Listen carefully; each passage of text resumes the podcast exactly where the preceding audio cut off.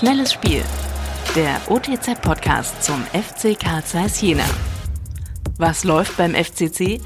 Tino Zippel, stellvertretender Chefredakteur der Ostthüringer Zeitung, hat sich beim FC Karl Zeiss Jena umgehört. Der FC Karl Zeiss Jena schafft es immer wieder zu überraschen.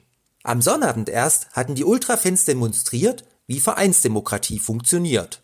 Das Präsidium hatte die Mitgliederversammlung parallel zum Landespokalspiel angesetzt.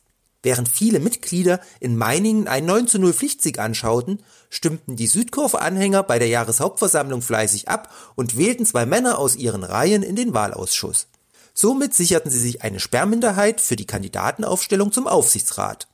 Andere Mitglieder, die nun daran herumkritteln, müssen sich fragen, warum waren sie nicht bei der Veranstaltung dabei? Spannend wird die Debatte, ob künftig eine Wahlbeteiligung auch von der Ferne, etwa per App, möglich wird.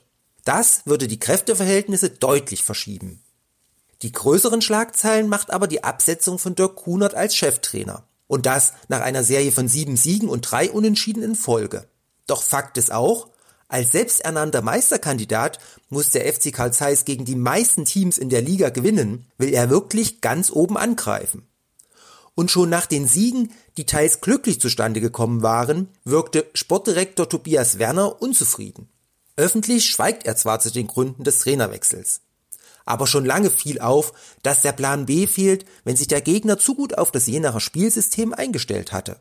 Glaubt man den Stimmen aus dem Team, soll es auch an der Kommunikation zwischen Trainer und Spielern gehapert haben. Geduldig hatte Werner intern Verbesserungen angemahnt. An eine Stallorder aus Belgien glaube ich deshalb übrigens nicht. Tobias Werner ist Profi genug, selbst wichtige Entscheidungen zu treffen.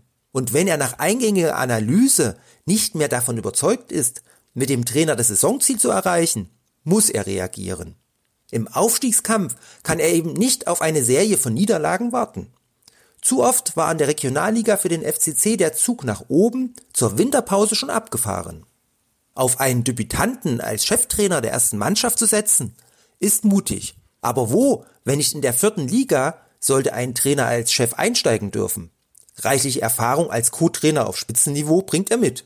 Andreas Patz vermittelt den Eindruck, dass er einen Plan hat. Gelingt es ihm, auch die Spieler davon zu überzeugen, könnte sich die Personalie als Glücksgriff erweisen. Erinnern wir uns, Heiko Weber stieg vom A-Junioren-Trainer zum Cheftrainer auf und stieg auf. Genauso Marc Zimmermann. Aller guten Dinge sind drei. Noch mehr spannende Fakten rund um den FC Karl Zeiss Jena gibt es täglich unter www.otz.de